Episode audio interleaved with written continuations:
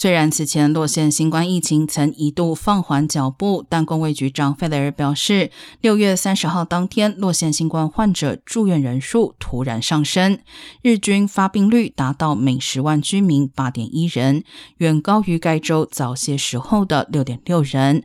如果洛县达到每十万名居民每天新增十人入院，